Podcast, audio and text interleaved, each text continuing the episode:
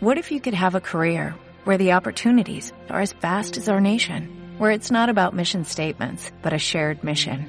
At U.S. Customs and Border Protection, we go beyond to protect more than borders, from ship to shore, air to ground, cities to local communities. CBP agents and officers are keeping people safe. Join U.S. Customs and Border Protection and go beyond for something far greater than yourself. Learn more at cbp.gov/careers.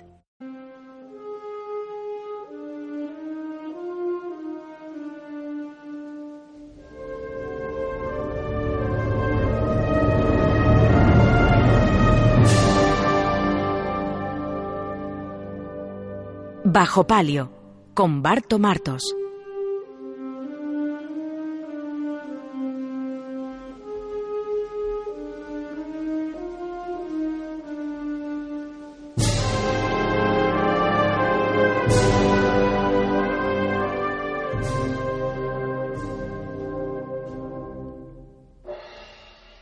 Señoras, señores, buenas noches. Bienvenidos a Bajo Palio, bien hallados en la sintonía de Canal Sur Radio en Málaga.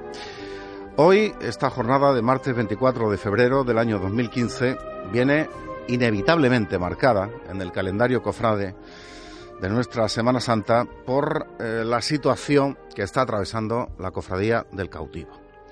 Situación que no beneficia, lógicamente, a nadie, ni a la cofradía, ni a nuestra Semana Santa, ni a ese gran grupo de hermanos de buena voluntad y de buen corazón que tiene el cautivo, de creyentes, de seguidores, de fieles, que están pasando un mal rato y lo estamos pasando todos con ellos, porque la situación en el cautivo está degenerando ya hasta unos límites en los que uno tiene que enterarse o que leer eh, que ayer el Cabildo General de Hermanos que se celebró en la Casa Hermandad, pues se produjeron unas disputas que llegaron a tal punto en que se vieron obligados a, aparecer los agentes del Cuerpo Nacional de Policía. Eso yo creo que no beneficia absolutamente a nadie. La situación del cautivo pues está pasando por muy malos momentos. Hay un hombre ahí al frente de esa hermandad ahora mismo, Juan Bautista, con el que hemos hablado esta tarde y habíamos concertado una conversación telefónica para el inicio de este programa. De momento no podemos contactar con él. Al parecer hay una reunión en la que, bueno, pues eh, la Junta de Gobierno, suponemos que el representante de, Hermandades y Cofradías de la agrupación, pues estará presente, estará presente también, pues el párroco de San Pablo, en fin, habrá una serie de personas que eh, están decidiendo, están viendo un poco cuál puede ser el futuro del cautivo. Todo apunta a que puede haber, todo esto puede desembocar en una junta gestora en la que también se están barajando algunos nombres para el comisario, que llevaría eh, un poco las directrices en esa junta gestora. En fin, habíamos quedado con Juan Bautista, de momento no lo podemos localizar, intentaremos hacerlo a lo largo del programa para contaros de primera voz de protagonista lo que ocurrió ayer, la situación exacta de la cofradía y las posibles salidas, las soluciones que, que pueda tener esta situación mm, de verdad tan dolorosa que está viviendo el cautivo y con ella gran parte de la Semana Santa de Málaga. No tenemos a Juan Bautista, de momento, intentaremos tenerlo, como digo, pero sí tenemos algo que, como anunciamos en la presentación del programa el pasado miércoles de ceniza, pues va a formar parte de, mm, de nuestra cuaresma.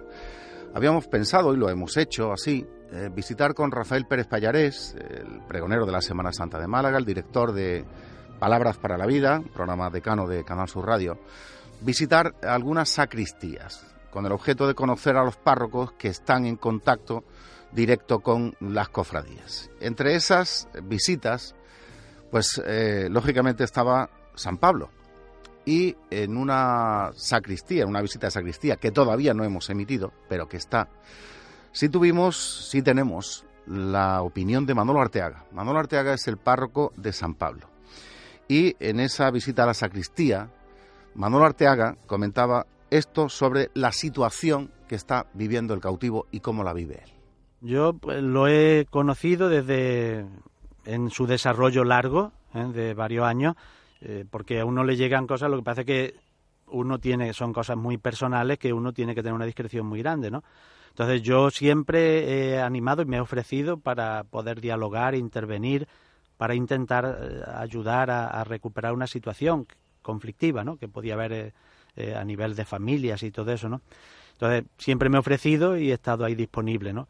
No siempre se me ha pedido ayuda, ¿no? O sea que, me he ofrecido mi ayuda y he hecho que llegue ese ofrecimiento a las personas interesadas y no han recurrido a mí. Bueno, pues luego después han llegado los hechos consumados y, y yo he dicho, bueno, lo único que se podía hacer era pues pedir coherencia y ya está. Bueno, pues son las palabras del párroco de San Pablo, de Manolo Arteaga, unas palabras que, que son pues, exclusivas de Bajo Palio en esa sección de sacristía que todavía, como te digo, no hemos emitido, pero que estaban ahí y, lógicamente, después de los sucesos ocurridos anoche, pues teníamos, lógicamente, que ofrecerte. Eh, vamos a ver cómo se resuelve todo esto. La verdad es que la situación, como digo, es muy dolorosa. Parece ser que hasta el propio hermano mayor ya ha pedido al obispado que tome medidas en la, en la situación porque se hace prácticamente insostenible e incontrolable. Y de aquí a Semana Santa, si esto sigue así avanzando, puede acabar la cosa muy mal. Nueve de la noche, nueve minutos, bajo palio.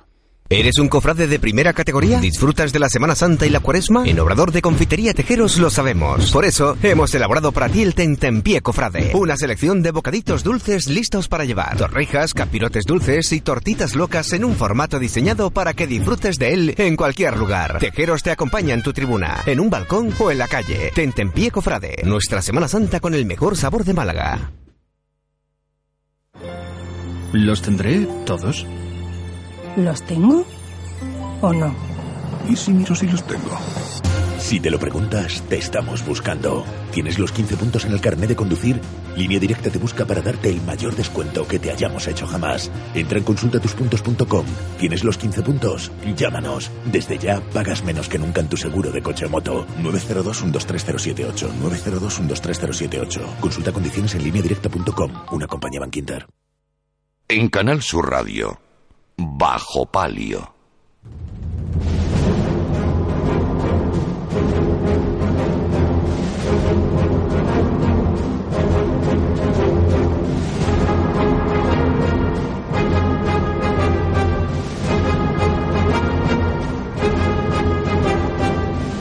Momento para conocer otras noticias de la jornada. Marta Jiménez, buenas noches.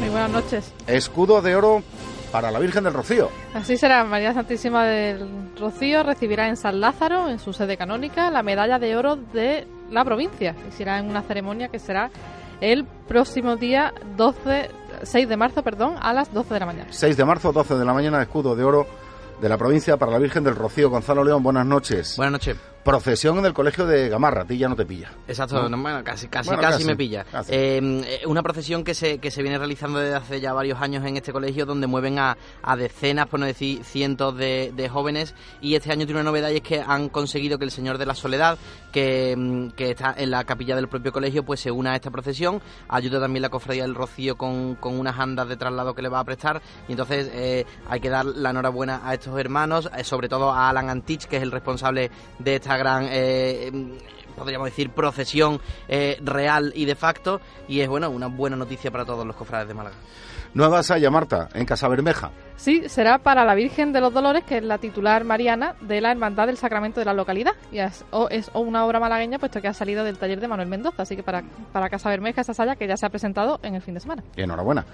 Y por último, Gonzalo, becas de la Cofradía de Estudiantes. Estudiantes ha hecho una cosa de la que nos sentimos orgullosos todos los cofrades y es que por fin eh, llegan junto con Lágrimas y Favores, pues becas para, para estudios. En este caso estamos hablando de estudios de idiomas. Son tres becas para la Universidad de eh, Salisbury en Maryland, que se disfrutarán en julio del 2015 para hermanos de estudiantes y los tres perfiles más brillantes pues conseguirán estas becas. Eso sí es obra social de Eso es obra social muy importante. Porque si tenemos a tres hermanos de estudiantes con buen eh, perfil académico, con buen currículum, pero con imposibilidad de hacer eh, una, una inversión lingüística, en este caso, en inglés, ¿no? y, por sus posibilidades económicas no pueden, que la cofradía estudiante esté ahí. Exacto, pues que tengan en cuenta que finaliza el plazo para entregar eh, la presentación de, bueno, la solicitud para esta beca el día 8 de abril a las 2 de la tarde. Muy bien, pues son las noticias más destacadas de esta jornada. Enseguida vamos a comenzar nuestras conversaciones con Pepe Jiménez, horarios e itinerarios, hoy protagonistas en Bajo Palio. Contestador automático 952 17 50 35. Twitter arroba bajo palio CSR. Correo electrónico bajo palio arroba rtva.es. En Facebook, Grupo Bajo Palio Málaga.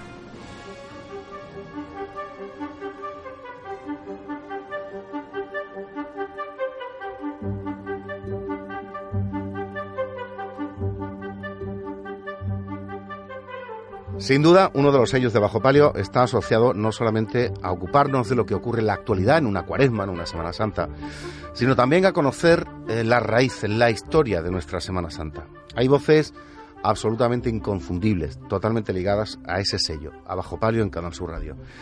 Y una de ellas es la de Pepe Jiménez Guerrero, historiador, pregonero de la Semana Santa de Málaga y amigo, cofrade. Pepe, buenas noches. Muy buenas noches. Vamos a contarle a los oyentes de Bajo Palio, dándole vueltas a esto de la historia, porque ya hemos contado muchas cosas de la historia de la Semana Santa de Málaga.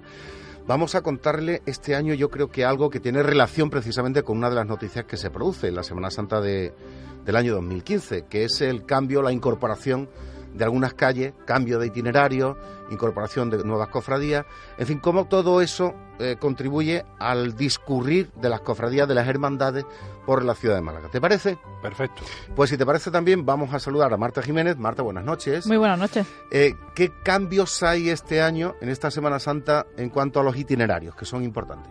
Pues llama la atención este año sobre todo la incorporación del entorno de camas a los itinerarios de muchas cofradías. Es más, son siete las hermandades que van a, pasar este año por ese entorno todos los días.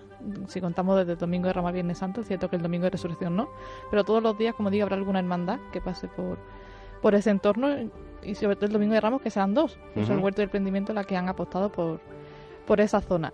Además, este año incorporación de Humilde y Paciencia y Mediadora como cofradía agrupada, lo que implica también dos barrios periféricos que se suman al entorno cofrade agrupado, por, por decirlo de alguna manera, ¿no? que son la zona de Calle La Unión por parte de, Humilde y Paciencia y la de Calle Ayala por parte de Mediadora.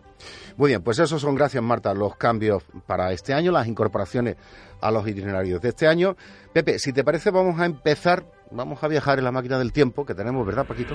Tenemos una máquina del tiempo en bajo palio que nos va a llevar a los siglos XV y XVI. Nos vamos un poquito, un poquito atrás, un poquito, atrás en el tiempo, ¿no?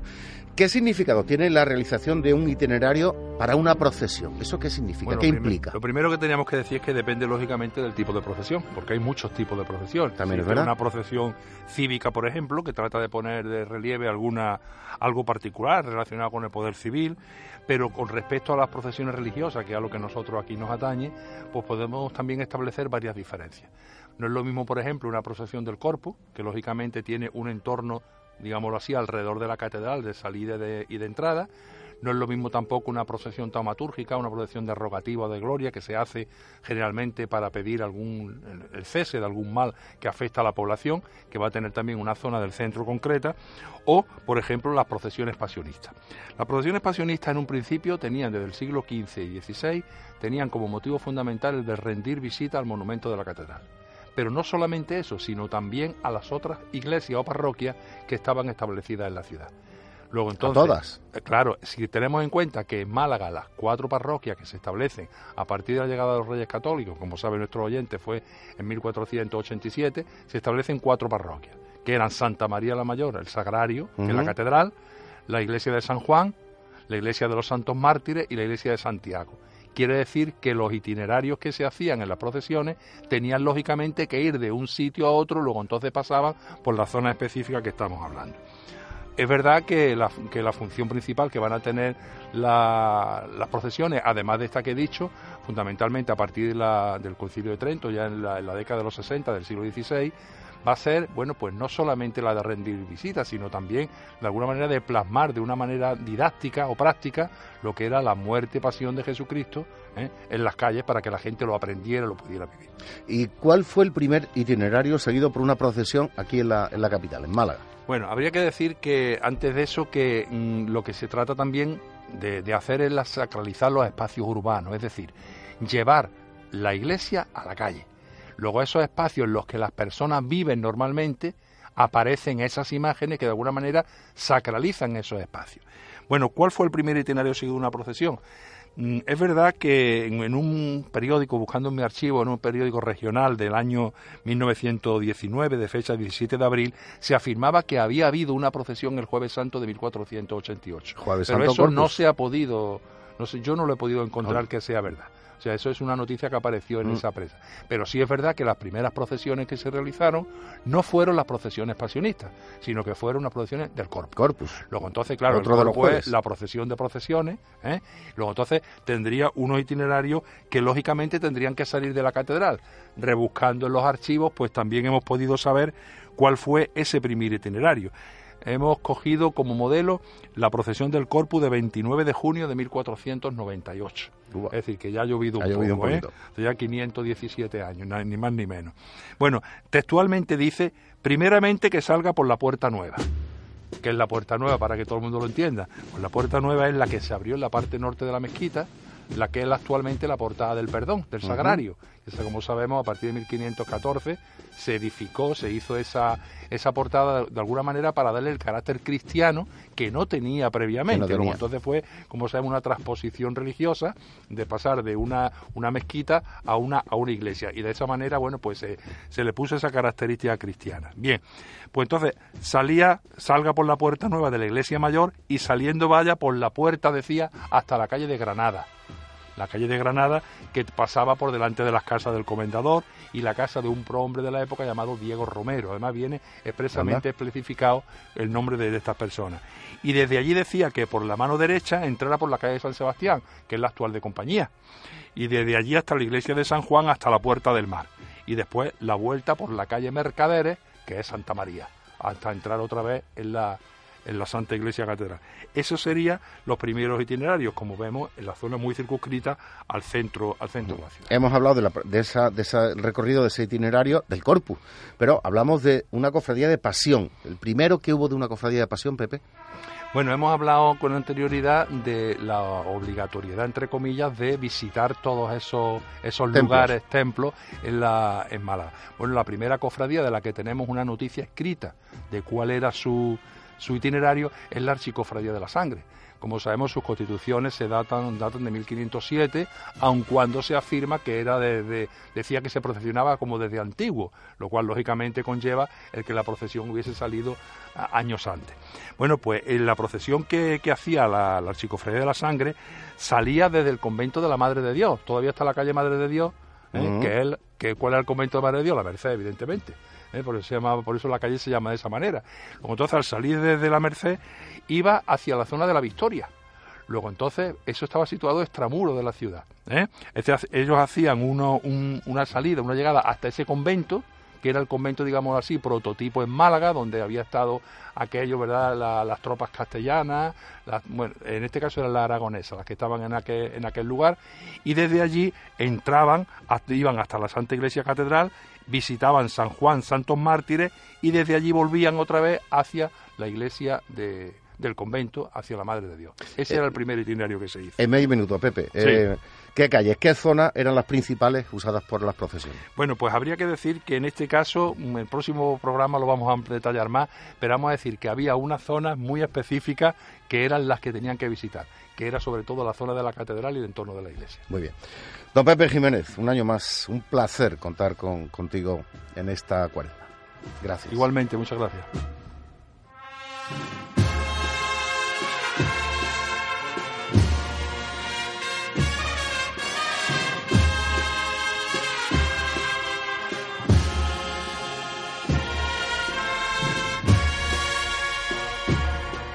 Pues así empezaron a organizarse las hermandades y las cofradías en Málaga allá por el siglo XV.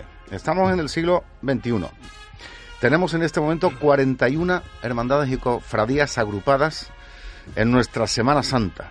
¿Cómo organizamos todo este galimatías, todo este puzzle? Bueno, pues vamos a ver cómo lo hacemos. Antonio Luis Ramos, presidente de la Comisión de Horarios e Itinerarios de la Agrupación de Cofradías. Buenas noches, Antonio, gracias por venir. Muchas gracias por la invitación. Eh, Paco Cobo, economista y hombre poco portavoz, no sé si ponerle como portavoz, creador, ideólogo del plan centenario, que ahora contaremos a los oyentes que no sepan lo que es lo que es el plan centenario. Buenas noches y bienvenidos, Paco. Muchas gracias por la invitación. Y Rafael Palomo, teniente hermano mayor segundo de la Cofradía de Fusionadas. Rafael, buenas noches. Buenas noches. Gracias y bienvenido. Bueno, vamos a ver. Eh, este año, como comentábamos a Marta hace unos minutillos, hay cambios, ¿no? Cambios notables, cambios importantes, producidos pues un poco por todo, por las obras, por la situación de la ciudad, por la incorporación de dos cofradías nuevas a la agrupación. Antonio, mm, ¿cómo quedan esos cambios? Mm, ¿Son los mejores que se pueden hacer? ¿Hay otras alternativas? ¿No había otra alternativa? Uf. las alternativas son las que han querido las cofradías y se ha diseñado según lo que quieran. Antonio, perdóname un segundito, perdóname un segundito, eh, perdón, y creo que lo entenderéis todos. Sí. Juan Bautista, hermano mayor del cautivo, buenas noches. Hola, buenas noches, ¿qué hay? Bueno, eh, Juan, ante todo, decirte que, bueno, pues gran parte del mundo cofrade malagueño mm, estamos viviendo con dolor y con pena, sinceramente, la situación del cautivo. ¿Qué ocurrió ayer en el cautivo, Juan?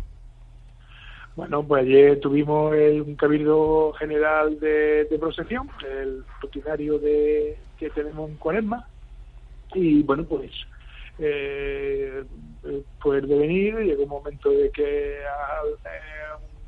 llegó el punto de los presupuestos, hubo que, había alguna, bueno, algunas preguntas, algunos temas, ¿no? y unas situaciones, y entonces fue llegar los presupuestos y a la hora de querer votar, bueno, pues algunos hermanos dicen que, que se hiciera secreto, no como se hace con normalidad, bueno, hay derecho, se hace, se devuelve se busca la urna y nos ponemos a, al proceder de, votar cada uno de los hermanos que estábamos en el cabildo. Y bueno, pues en un momento dado empiezan a surgir voces, preguntas, no sé qué, hasta que llega el momento que empieza una serie de insultos y hasta llega a, eh, una situación de que hay que cortar el cabildo porque, bueno, por, por insulto, bueno, insulto de lengua no estamos hablando de que sea un asunto súper grave, sino más bien de tipo pueril, ¿no? Pero claro, ya era ahí un poco increciendo y ya, bueno, pues ya tuve que cortar la palabra y, y ahí el director espiritual, que estaba también en el cabildo, pues ya fue día oportuno que tuvimos que cortar el cabildo y así, y eso fue lo que pasó. ¿Cuál es la situación en este momento 9 y 25 de la noche de hoy martes, Juan? La situación del cautivo, ¿cuál es? Bueno, ahora mismo la situación del cautivo fue, como le, comento, el, llegar y, eh, el cabildo eh, tuvo que interrumpir y suspender. Eh, ya lo se puso en conocimiento, bueno, del, del delegado de Hermandad de Cofradía y ahora mismo lo que es que la cofradía en sí está normalizada porque está haciendo reparto de los puestos de mayordomo y, insignia y está con toda normalidad, pero estamos esperando a ver si va a haber algún tipo de actuación o por parte de la de la de jerarquía eclesiástica del malagueña porque bueno también eso yo se lo pedí ¿no? y, había que hacer un momento de, de, de poner algo o cambiar algo porque esto no puede seguir así en esta situación. Simplemente porque lo que ayer fue, es decir, que lo que ha habido, tampoco han pensado que ha habido agresión y demás, bueno, ayer fue una pequeña disputa, lo, lo, suficiente de decir, bueno, lo coge uno, lo coge otro los compañeros y fue más ruido que las nueces. Es verdad que, que, que, alguien llamó, le llamó a la policía y vinieron para, para prevenir, pero no ocurrió nada, ¿no? Pero eh, lo que pasa que si esto sigue creciendo en esta cuaresma o llegamos al lunes santo así, pues puede ser más bastante más desagradable. Sí, por supuesto. Y, la cuaresma... y, por supuesto triste, ¿no? Por supuesto. La cuaresma acaba de empezar y como tú dices, si esto ha empezado ya así, eh, de aquí al lunes santo puede pasar cualquier cosa desagradable. O sea que hay una petición ya formal por parte tuya como hermano mayor del cautivo al obispado para buscar una salida, una solución a, claro, esta también, situación. También, también, de hecho, ya se hizo desde el viernes pasado, ya se hizo tal petición con la del Consejo Asesor de la Cofradía y los hermanos mayores de la Cofradía también eh, hicieron una propuesta allí en el mismo. ¿Habéis tenido respuesta por parte del obispado hasta no, No, aún, aún todavía no. ¿Puede acabar la historia en una gestora, Juan? Pues no lo sé, la verdad que no lo sé, porque tampoco depende de mí, ¿no? Entonces lo que le diga, pues puedo, pero vaya, pues no sé si, si podría, pues, pues, pues sería una, una posible salida, claro. Pues Juan, nosotros desde Bajo Palio, desde Canal Sur Radio en Málaga, queremos transmitirte a ti y a todos los hermanos mm, de buena fe, a toda la buena gente que sabemos que hay en esa cofradía, nuestra, nuestra solidaridad y nuestro deseo de que por favor se arreglen las cosas lo antes posible de la mejor manera posible, porque es una situación muy dolorosa para todos, para la cofradía, para los hermanos. Eso, yo lo tengo muy claro, que mira, como te decía, una, eh, y, de pena, no, no lo digo a nivel personal, de verdad estoy tranquilo, pero a nivel de como responsable de la cofradía, te lo digo, es decir, esto al final es, una, es, es algo que es mm, negativo para primer lugar para la cofradía, en segundo lugar para los cofrades de que componemos la cofradía, en tercer lugar para todos los cofrades malagueños y para Málaga en sí. Y para la Semana Santa de Málaga, ¿eh? y la Semana Santa de Málaga, claro. porque, porque hablando, hablando en plata y con, el máximo respeto a todas y cada una de las 41 cofradías agrupadas, la proyección que tiene el cautivo, pues la tiene el cautivo. Es como la proyección que puede tener eh, y permítanme el símil, en, en, el fútbol, pues eh, un equipo como el Real Madrid o el Barcelona, y hay 20 equipos o 22 equipos en primera división, pero lo que ocurre en, una, en un equipo, lo que ocurre en una cofradía como el cautivo, tiene una proyección y una repercusión fuera de Málaga. y es que nada más que, que fuera de Málaga, que, que tenemos nada más que con la cantidad de personas que son ajenas realmente a la cofradía, no son ni hermanos, y que nos acompañan todos los lunes santos. y, el, y, y diariamente en la capilla, ¿no? Entonces yo creo que, teníamos que tener un poco más de mira y tener en cuenta que, lo que lo que lo que tenemos entre manos. Sin duda alguna. Nos decía Manuel, Manuel Molina en el, pregón que cuando presentamos el cartel. Sin duda alguna. Eh, Juan... ¿Sabéis lo que tenéis entre manos? Pues eso lo triste. Juan, que vaya todo bien y que encontréis una solución lo antes posible, por favor. Seguro que sí, seguro que sí, con la ayuda de, los nuestros Y con la ayuda del cautivo. Seguro. Esto está clarísimo, y la Divina Trinidad, seguro que, que, eso llegará. Gracias. Muy bien. Gracias. A, vosotros siempre, gracias. Juan Bautista, hermano mayor del cautivo, que nos prometió que iba a estar hoy en Bajo Palio, no lo ha podido hacer a las nueve en el inicio, pero sí lo ha hecho en este momento en directo. Eh, perdóname, Antonio. Eh, presidente de la Comisión de Horarios Itinerarios de la Agrupación de Cofradías, porque estábamos empezando justamente a entrar de lleno ya en materia en el tema que nos ocupa esta noche, pero comprenderás que la información y la presencia de Juan era importante para aclarar un poco lo sucedido, para contar un poco la situación y para contar un poco por dónde pueden ir los pasos del cautivo, que yo creo que es algo, ¿verdad?, que nos preocupa a todos en la Semana Santa de Málaga y en esta cuaresma que va tomando ya unos tintes eh, dolorosos y desagradables. Bueno, Vamos a lo que íbamos, Antonio. Organizamos 41 cofradías con dos nuevas, con obras del metro y todo el mundo está contento, todo el mundo no está contento, se podía haber hecho mejor, peor.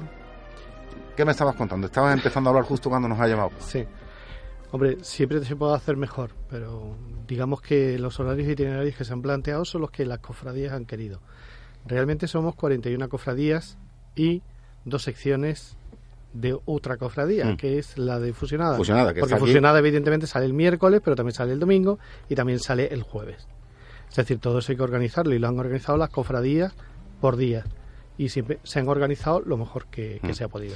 Rafael Palomo, teniente hermano mayor segundo de Fusionadas. Eh, desde Fusionadas, ¿cómo se ve todo?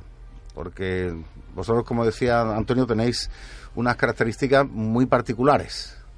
Bien, nosotros evidentemente pues somos muy particulares, como dice Antonio, entre otras cosas porque salimos tres días durante la Semana Santa y somos una de las grandes novedades de, esta Semana Santa de 2015, al sacar la sección del Santísimo Cristo de la Veracruz, por recorrido oficial. Bueno, para nosotros el incorporar la sección de Veracruz el jueves santo eh, no ha supuesto un gran problema, entre otras cosas porque no entorpecemos a nadie en el horario que salimos, ¿eh? nos hemos ajustado muy mucho a lo que el resto de hermandades del Jueves Santo eh, querían para sí y bueno, eh, simplemente para nosotros es otra salida más. ya llevábamos tiempo queriendo poner en valor lo que era la sección del Cristo de la Cruz, que quizá era la gran desconocida de la Semana Santa de Málaga, a pesar de que llevamos 25 años sacándolo a la calle, pero nunca lo habíamos hecho por recorrido oficial, siempre una hora un poco más intempestiva y llegados a este punto, pues la verdad es que hemos tenido una gran acogida por parte de la agrupación de cofradías y sobre todo a las hermandades del Jueves Santo que le estamos especialmente agradecidos. Mm. Eh, por cierto que el Cristo de la Veracruz no podrá ah, entrar en la catedral, por horario, supongo. En principio se solicitó la entrada a la catedral, pero de momento ha sido denegada por cuestiones logísticas. Bien. Y eh, recordamos, está también con nosotros eh, Paco Cobo, eh, economista. Plan centenario. Paco, yo empecé a escuchar hablar del plan centenario y yo no sabía muy bien por dónde iba esto. Luego ya me he estado leyendo algunas cositas, una iniciativa que surge el año pasado, creo, a partir del Matermea y que hay un grupo de arquitectos, de ingenieros, de cofrades que os ponéis a darle vueltas a la cabeza, cogéis un plano de Málaga y empezáis a mirar a ver por dónde se puede mm, atacar el tema de los horarios y de los itinerarios y que, bueno, pues se salga de algunos atolladeros en los que nos encontramos hoy y que sea una cosa diferente, ¿no? ¿Cuál es el plan, para que nos enteremos todos, como para mí, para Torpe, directamente, cuéntamelo a mí, eh, ¿cuál es el, el plan centenario? ¿Qué proponéis vosotros? Eh, somos un equipo técnico, eh, un estudio de arquitectura eh, de Z Studio, una empresa de, informática, Max Soporte y, yo como economista. conocemos y teníamos ya la, previsión porque el proyecto es público, que era el del metro desde el 2009. En el 2011 se hace una eh, un cambio de, proyecto que era el que iba a ir en superficie y en el 2013 se vuelve otra vez a modificar y ya se queda el definitivo que es el actual que hay para, para Tarazanas. Nosotros vemos, no, que seamos más listos que nadie, simplemente que disponíamos de la información y, como cofrades que somos todo el equipo, pues llamamos al, presidente de, la agrupación y, le comentamos que eh, entendíamos que era una obligación y seguimos pensando a día de hoy que sigue siendo una obligación el, el hecho de tener que cambiar el recorrido oficial para presentarle un proyecto alternativo de recorrido oficial con tres conceptos básicos, hmm. eh, que son los objetivos que tiene. Primero, reubicar a los 22.000 abonados que tiene el recorrido oficial actual, que nadie se quede sin su abono y sin su silla, al mismo tiempo que, eh, que permitir mm, un aumento de, de, la capacidad del recorrido oficial para que ningún malagueño mm, no tenga posibilidad de acceder Hablamos de aumento de más sillas, más tribuna, es decir, pasar de 22.000 a ¿qué número? Nosotros las previsiones eh, aproximadamente eran unas 5.000 sillas más, hasta 27.000. Hasta unas 27.000. Sí, eh, solamente 100 metros más de recorrido, ¿vale? Eh, no, es un, no es ocupar más, eh, más espacio eh, de la ciudad. Ahora mismo tiene 830 metros aproximadamente el, recorrido oficial. Desde la entrada de la Alameda hasta, la Plaza de la Constitución. hasta la Plaza Espinola. Antigua Plaza Espinola, que ya no se llama así, hasta calle Granada, doble curva. serían poco más de 100 metros y con esos 100 metros multiplicamos mucho más proporcionalmente el número de sillas, simplemente porque los espacios son mucho más amplios. Primer objetivo. Segundo. Es el primer objetivo. El segundo eh, darle sentido a lo que es el recorrido oficial. Es decir, mm, queremos un sistema de gestión que multiplique los ingresos que, que es capaz de generar para las cofradías. Porque ese es su sentido. Así nació en el año 21 y el que se sigue manteniendo hoy.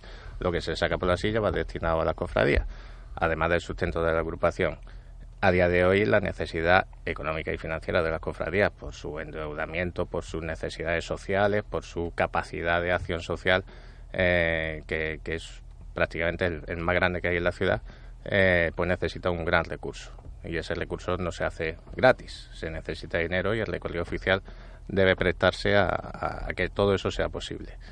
Y el tercero, pues, eh, por ende, en una situación que, aquí está el, su presidente de Comisión de Horario Itinerario, es dar una oportunidad a, a una mejora o, una posibilidad de, de, todos esos cambios que llevamos arrastrando durante los 30 últimos años eh, para que, la situación de horario itinerario y de, de lo que es cada cofradía en su ambición o sus posibilidades y sobre todo en el consenso que deben de tener entre todas pues se permita con un nuevo escenario en la ciudad.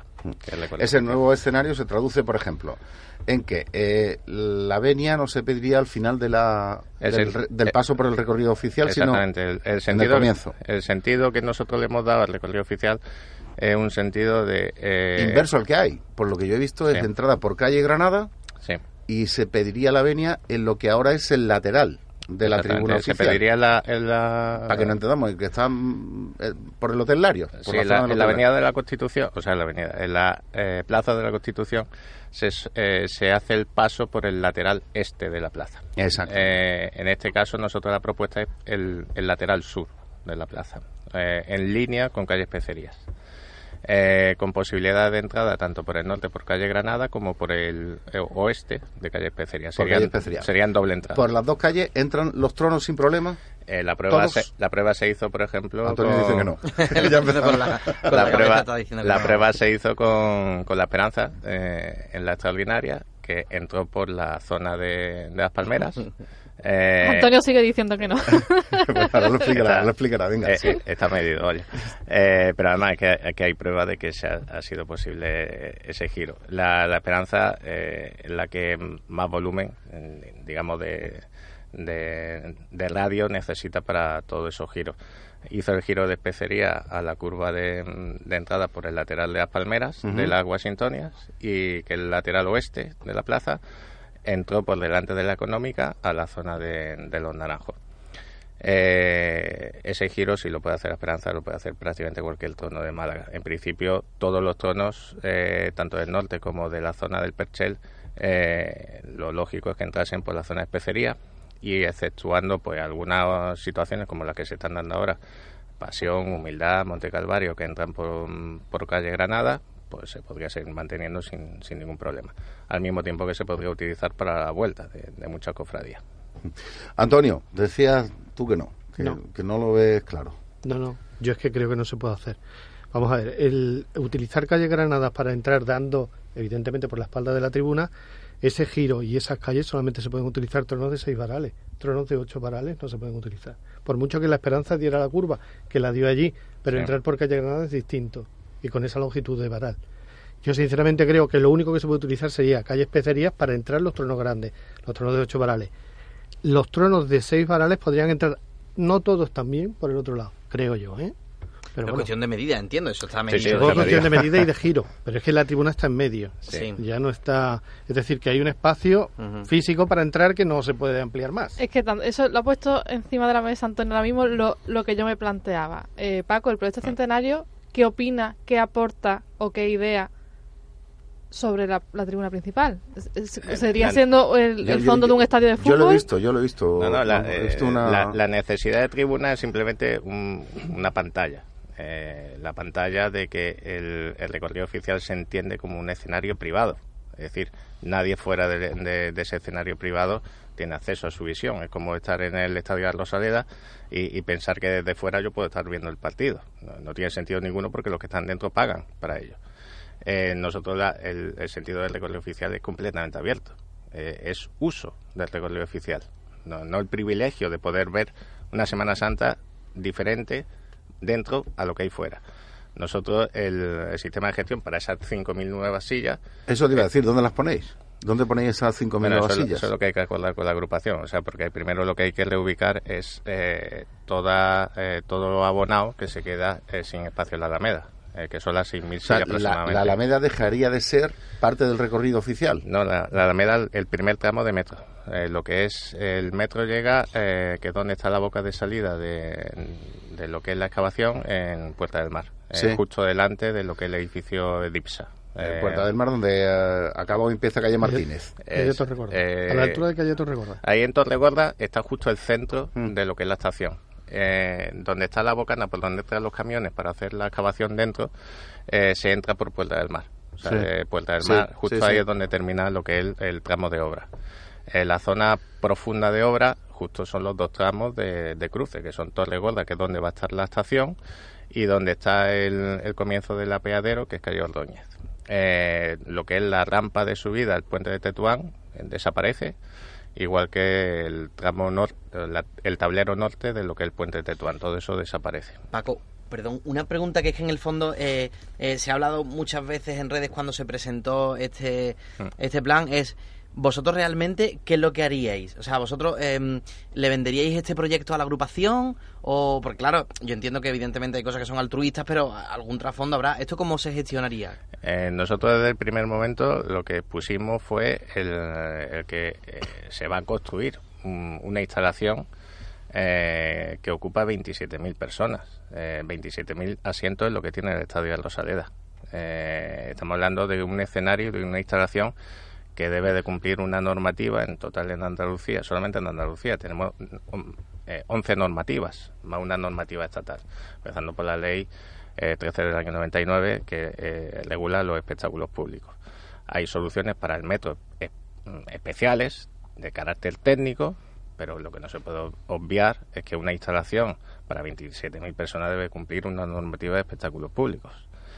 Ese proyecto significa que se necesita tiempo. Cuando lo, pusimos el año pasado era porque pensábamos que era para el 2016 y a día de hoy nadie dice que para el 2016 no, no esté la hora del metro. Supongo que vosotros habréis hecho, llegar vuestro proyecto a la agrupación. ¿Cómo ha sido acogido eh, Antonio, en la agrupación el proyecto, inicialmente, ¿no? Visto así sobre el papel.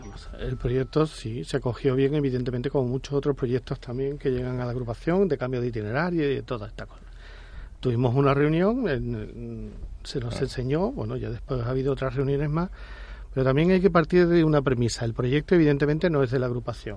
es, privado. Yo, estoy pero sobre todo, la, acogida o, inicialmente la opinión que hay en la agrupación sobre eh, este proyecto inicialmente. El inicio, el inicio de, o lo que dice la agrupación es que primero eh, los hermanos, las cofradías, se tienen que poner de acuerdo y decir si quieren un cambio de itinerario o no quieren un cambio de itinerario. Y después, ¿por dónde va a ser ese cambio de itinerario? Entonces, puede haber uno, puede haber otro o puede haber otro. la verdad es que no hay muchas posibilidades, pero bueno, tendrá que haber posibilidades. Pero será primero la agrupación la que decida si quiere hacer el cambio o no quiere hacer el cambio. Es decir, las 41 cofradías agrupadas, por ejemplo, Rafael, desde fusionadas, no sé, ¿qué, ambiente captáis vosotros entre las cofradías en relación a un cambio, no, no digamos el plan centenario, ¿vale? Digamos un cambio, el que sea, un cambio en el actual ordenamiento en cuanto a itinerarios en la, en la Semana Santa.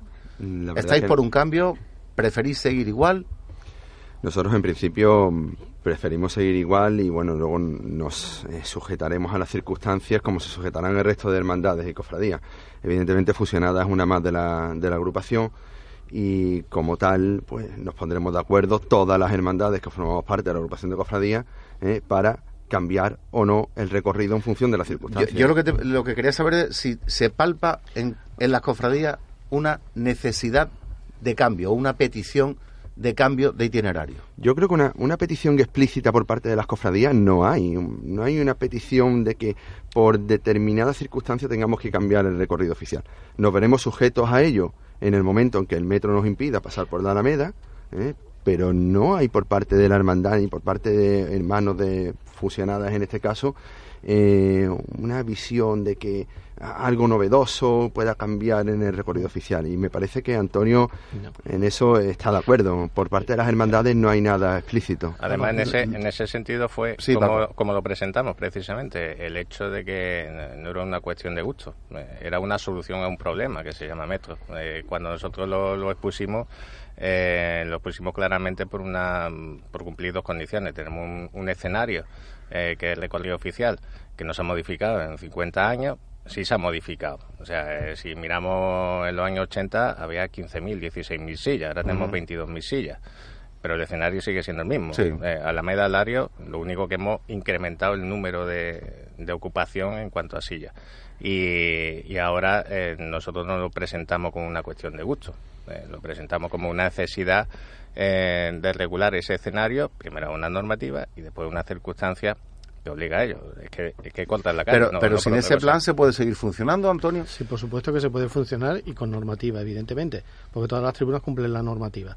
Pero también hay una cosa fundamental, que evidentemente van a venir las horas del metro, pero también existe el, eh, el acuerdo, el convencimiento. Eh, existieron una. En fin, se llamó al presidente de la agrupación por parte de la Junta de Andalucía y las horas del metro no iban a afectar absolutamente en nada. Es decir, se comprometió la Junta en que no iba a afectar. Es decir, que el boquete, si, si existe, se taparía y las cofradías pasarían por su itinerario sin ningún tipo de problema. Eso es lo que se comprometió la Junta. Es cierto que es un compromiso que además, incluso en Bajo Palio se ha hablado y se ha dicho que además... Eh, no es nada nuevo. Pablo, estamos aquí que, que de acuerdo, que puede ser... Que diciendo que no, pero, vamos, si la Junta se compromete a una cosa... En principio, yo creo que no habrá... Vamos, de hecho, lo que se hablaba era que se tapaba en un momento dado o incluso solamente se anulaba un lateral y no habría problema. Pero sí es cierto que hay una cosa donde tú haces hincapié que realmente es grave, entre comillas, y es que eh, imaginemos que se mantiene el mismo recorrido actualmente. Tú haces alusión continuamente a la normativa y él lo acaba de decir no está en la normativa, no cumple la normativa actualmente. Actualmente. ¿De espectáculos públicos? Nada, absolutamente nada. No. O sea, hay, un... una, una cosa tan simple como, por ejemplo, eh, la cuestión de accesibilidad. Eh, hay una normativa, una ordenanza eh, municipal, o sea, que no es ni tan siquiera ¿Y cómo se mantiene entonces? ¿Cómo...? Simplemente porque se da autorización por parte de, en este caso, del ayuntamiento, que es la que tiene que, dar autorización. El, tema de la normativa, eh, en este caso, venimos de que un espectáculo ya estaba implantado y la normativa llega después y tú te tienes que ir adaptando a esa normativa. El hecho de tener la oportunidad de tener un, un gran escenario adaptado completamente, una cosa tan simple, las sillas que tenemos tienen que tener una anchura eh, entre sillas que no se tiene. Eh, nada más que hay que ver Calle Lario. Eh, las, las tribunas nuevas que se instalaron en la Alameda ya cumplían esa normativa. Pero, no todo. cuando hablamos de normativa, por lo menos a mí se me viene a la cabeza la seguridad. Estamos seguros, el tema, estamos seguros de la silla. El tema de seguridad, por ejemplo, una cosa básica. Por ejemplo, los pasos no cumplen el ancho necesario, el ancho que exige la normativa. Significa que en un caso de evacuación, ocurrió en el año 2000 precisamente con el cautivo, un hecho que no, no pasó a más, pero se llamaba lancha, pánico.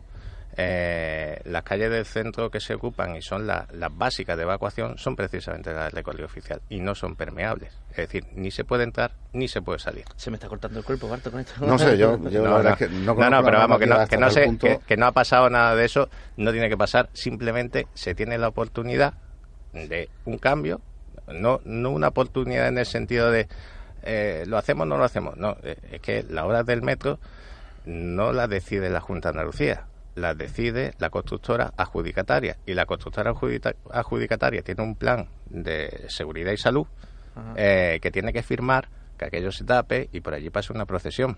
Y al mismo tiempo que justo al lado de su valla, con un tajo de más de 7 metros de profundidad, se van a sentar 6.000 personas.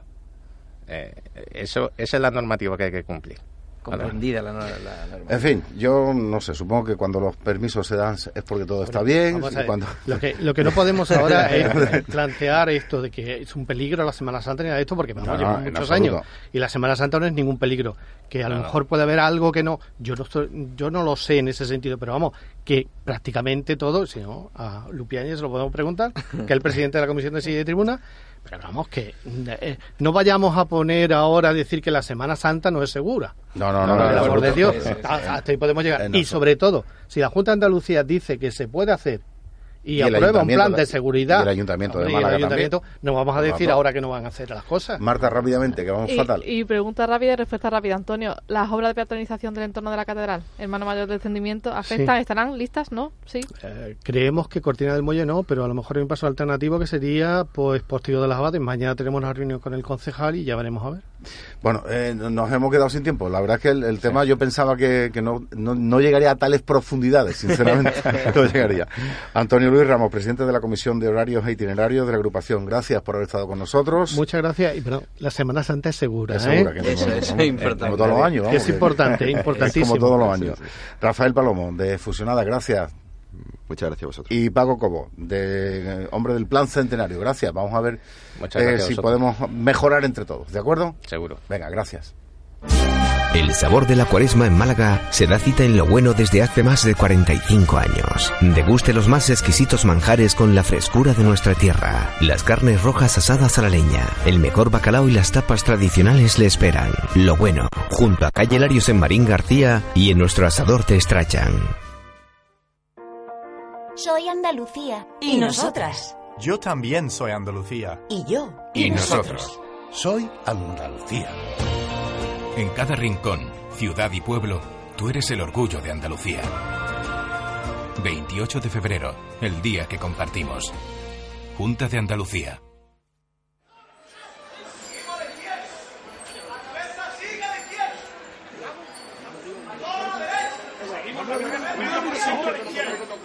La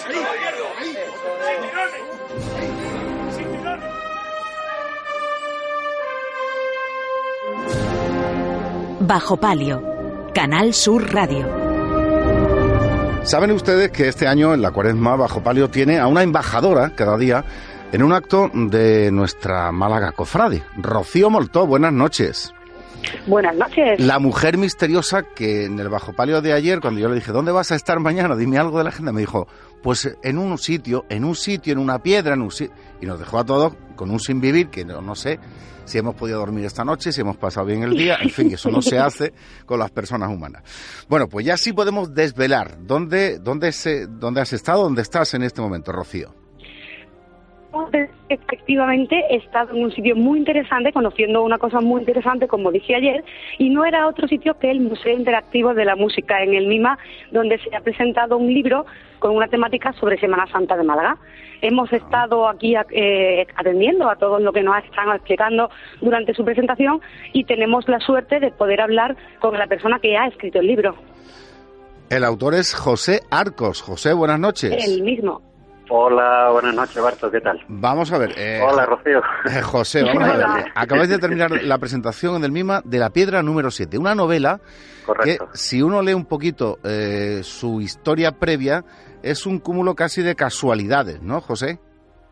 Sí, no, realmente, bueno, es un cúmulo de casualidades. La verdad es que esto se escribió, bueno, lo escribí porque empecé a, a, a ver una situación especial que ocurrió en, en mi vida fue un cambio radical y entonces me dejó el tiempo suficiente, el tiempo, perdón, el tiempo suficiente, más que suficiente como para poder dedicarme a, algo, a un anhelo que yo tenía ahí siempre escondido, que era, pues, bueno, escribir, sencillamente. Y José, aparte de haber sido, eh, bueno, hombre de trono de, de la Virgen de la Trinidad, que lo ha sido. Sigo siendo. Que sigue siendo, De, la Virgen de la Trinidad. Rocío, ¿qué relación tiene la piedra número 7 con la Semana Santa de Málaga? Cuéntanos. Pues precisamente eso es lo que yo quería que nos contara José en primera persona, que para eso es el autor del libro, porque además tiene una intrahistoria del libro muy interesante. José, háblanos un poco de cómo ese, ese libro tiene tanta relación con tu, con tu persona. Bueno, mira, es muy sencillo. Verás, la, la piedra número 7 es un sistema. Bueno, la piedra número 7 existe realmente y es, eh, bueno, podríamos decir visitable, porque ¿Dónde está? ya, ya lo, lo, vamos a desvelar exactamente. Está en el, eh, en el jardincito que hay entre la, eh, la puerta del sagrario y la puerta de la catedral, ese jardincito que hay ahí, donde hay una Virgen de la Victoria. Eh, en piedra. Donde, pone, donde se entra para el corpus. correcto, exactamente que es la puerta, la, además la puerta que sube a, a, la, a la torre. O sea, la, primera, o sea, si, si, accedemos por esa puerta, que siempre está cerrada, llegaríamos hasta la torre de la catedral. Bien, y ahí, está, la piedra, número 7. piedra, vale. Sí, eso es. Entonces, tiene un papel importante en la novela porque es, digamos, eh, a ver, es un medio de comunicación que utilizan. de hecho, nada más ver la portada, del libro eh, ya se puede apreciar un poco el por qué se llama la piedra número 7. Pero bueno, eh, la temática es bien distinta. José, háblanos de eso, de, la, de lo que es la trama de la historia, por qué está vinculado con la Semana Santa de Málaga. Claro. Vale, mira, es muy sencillo. Está, realmente es, eh, bueno, no siendo un libro cofrade, porque es una novela de intriga y es una novela de con muchos detalles históricos, tiene trazas eh, muy localista, bueno, más que localista, eh, muy de la tierra, muy de Málaga, muy de la gente de Málaga, de la picaresca malagueña, de la gente del, eh, de los años eh, 31, de la, del 27, de toda esa, de toda esa etapa de, de los albores de, del 20, ¿no? Del siglo pasado. Bueno, pues eh, dime, dime, Rocío. No, yo quiero que, que nos venda el libro, es decir, que nos diga que tiene este libro especial porque sabemos también que es un tema sobre el que se ha escrito y se ha hablado muchísimo, ¿no? ¿Qué tiene de especial, lo de diferente este libro? Se ha hablado mucho sobre qué pasó con el Cristo de Mena, se ha dicho que se quemó, que no se quemó, que hay una teoría de que se fue a Madrid y a restaurar y no volvió, hay, hay muchas teorías. Entonces yo he mm, desgranado una de ellas, una de ellas. No mm, quiero decirte cuál, porque te desvelo prácticamente el final del libro. Lo que sí aconsejo es que no lean el final. no lean el final hasta el, final. Vale, muy bien. Pues entonces tenemos dos historias de, misterio que convergen en, torno a la figura del Cristo de la Buena Muerte y Ánimas, al Cristo de Mena. Correcto. Y eso es lo que nos ofrece eh, José Arcos en la piedra número 7, que se ha presentado hace un ratito en el Mima. Eh, Rocío, muchísimas gracias. gracias. José, gracias y mucha suerte. Gracias a ti, Barto. Un abrazo. Un abrazo. Bajo palio. En Macu Formación nos hemos propuesto que 2015 sea tu año. Accede a nuestras oportunidades de empleo. Actualiza y mejora tus competencias profesionales. Obtén tu carnet de instalador de gas, instalador de climatización y calefacción, certificado de manipulación de gases fluorados, operador de calderas industriales, fitosanitarios, cursos teórico-prácticos de electricidad, reparación de electrodomésticos y mucho más. Más información en academiamacu.com. Macu Formación, creando oportunidades. Recuerde, el uso correcto del gas le garantiza disfrutar de sus beneficios con seguridad. No obstruya las rejillas de ventilación. Mantenga limpios los aparatos. La llama debe ser azul, estable y silenciosa. Cualquier modificación en su instalación debe realizarle una empresa habilitada. Es un consejo de Gas Natural Andalucía, Redexis Gas, Repsol y Sedigas con la colaboración de las asociaciones de instaladores de Andalucía y la Consejería de Economía, Innovación, Ciencia y Empleo.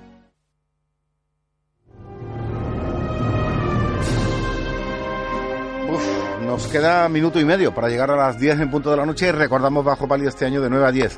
Gonzalo León, rápidamente, ¿alguna cosita de redes sociales que tú manejas? En redes sociales que tenemos eh, dos temas importantes. Por un lado el cautivo, donde la mayoría de las personas, como es el caso de Concepción, que nos dice que deberían castigar a todos los hermanos protagonistas de estos hechos en el cautivo, pero que los demás no tienen la culpa y que por supuesto no se puede plantear la posibilidad de que el cautivo este año no salga, que ya se está hablando por ahí en redes sociales. eso, ni me lo planteo. Ni me lo planteo sé que se ha hablado, pero ni me lo planteo. Y también nos habla, tenemos un tuit muy interesante que dice, cada vez nos ponen más dificultad para los que no estamos sentados en la silla y no las podemos pagar y ver la Semana Santa. Bueno, Marta, eh, para mañana, agenda. Agenda, pues a las 8 de la tarde en la iglesia de San Juan, presentación del cartel anunciador de la guardia y traslado del Señor de Ánimas de Ciego, que será, que es una obra del fallecido, del recientemente fallecido Carlos Fernández Pulley, que presentará el coronel de la Brigada Paracaidista Francisco Javier Romero Martí. Fe de Ratas, la entrega de la medalla de oro a la Virgen de María Santísima del Rocío. Será en San Lázaro el 12 de marzo a las 8 y media de la tarde. 12 de marzo, 8 y media de la tarde.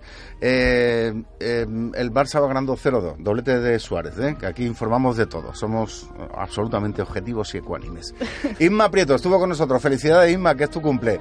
Paco Ruiz, Marta Jiménez, Gonzalo León. Señoras, señores, gracias. Hasta mañana, 9 de la noche, bajo palio, Canal Sur, en Málaga.